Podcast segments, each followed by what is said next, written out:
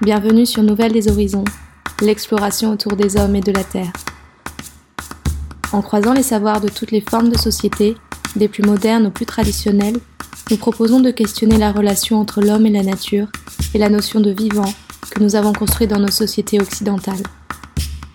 Aujourd'hui, nous rencontrons Olivier, un inventeur de possibles qui partage avec nous pourquoi et comment il agit jour après jour pour un futur plus collectif et plus proche de la nature tu trouves ta place dans la nature. Parce qu'on est une espèce animale. On est des humains, mais on est globalement une espèce animale. On, a les mêmes caractéristiques que les animaux avec euh, quelques facultés supplémentaires, mais, mais euh, on a ce côté instinctif qui reste, euh, qui reste très très présent. tu vois, j'ai eu l'occasion de vivre dans, des tribus dans le nord du, Québec où bon, ils ont un peu ce savoir ancestral. voilà il y a vraiment cette logique de euh, nous appartenons à la terre et c'est pas la terre qui nous appartient. Et moi, je, pense que la grande perversion euh, de la propriété privée du capitalisme, c'est ça. Parce qu'à un moment, on a dit la terre nous appartient. Et à partir de, là, on a tout foutu en l'air.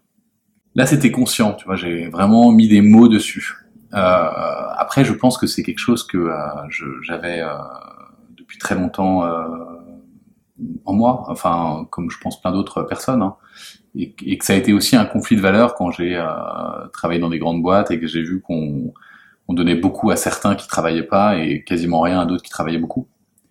Euh, et là, en fait, tu te confrontes à des grandes injustices sociales, mais euh, qui vont beaucoup plus loin que le social, parce que c'est euh, finalement, c'est, on parle de la terre et du rapport à la terre. On a mis en place un système dont on est dépendant totalement, à peu près pour tout, pour notre alimentation, notre habitat, notre mobilité, voilà et qui repose sur une appropriation euh, privée de biens communs.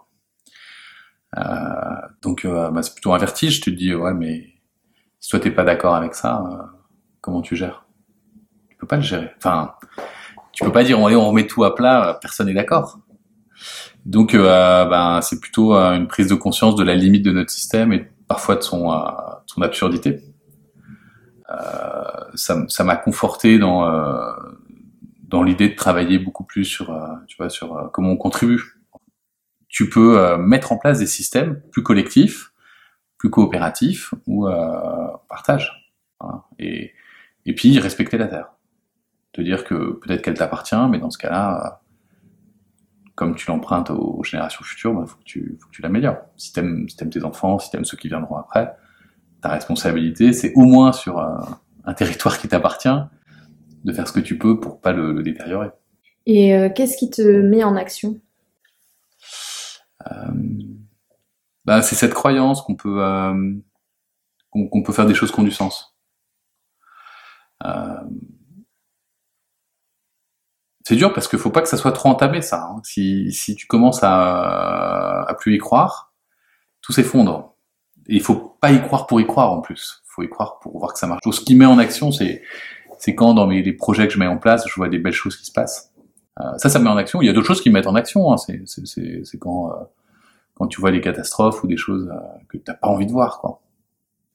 Après, il y a encore d'autres choses qui me mettent en action. C'est quand tu vois des choses très belles.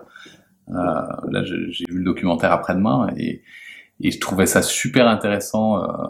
je crois que c'est Rob Hopkins là, à la fin qui, qui dit ben pas s'attendre à ce que tout le monde agisse et c'est pas grave. Par contre, euh, on peut faire ça dans la joie, la bonne humeur, euh, et puis on peut faire des, belles choses ensemble, qui ont du sens, et puis on peut s'éclater en faisant ça, puis on peut créer des métiers en faisant ça, et puis on le fait.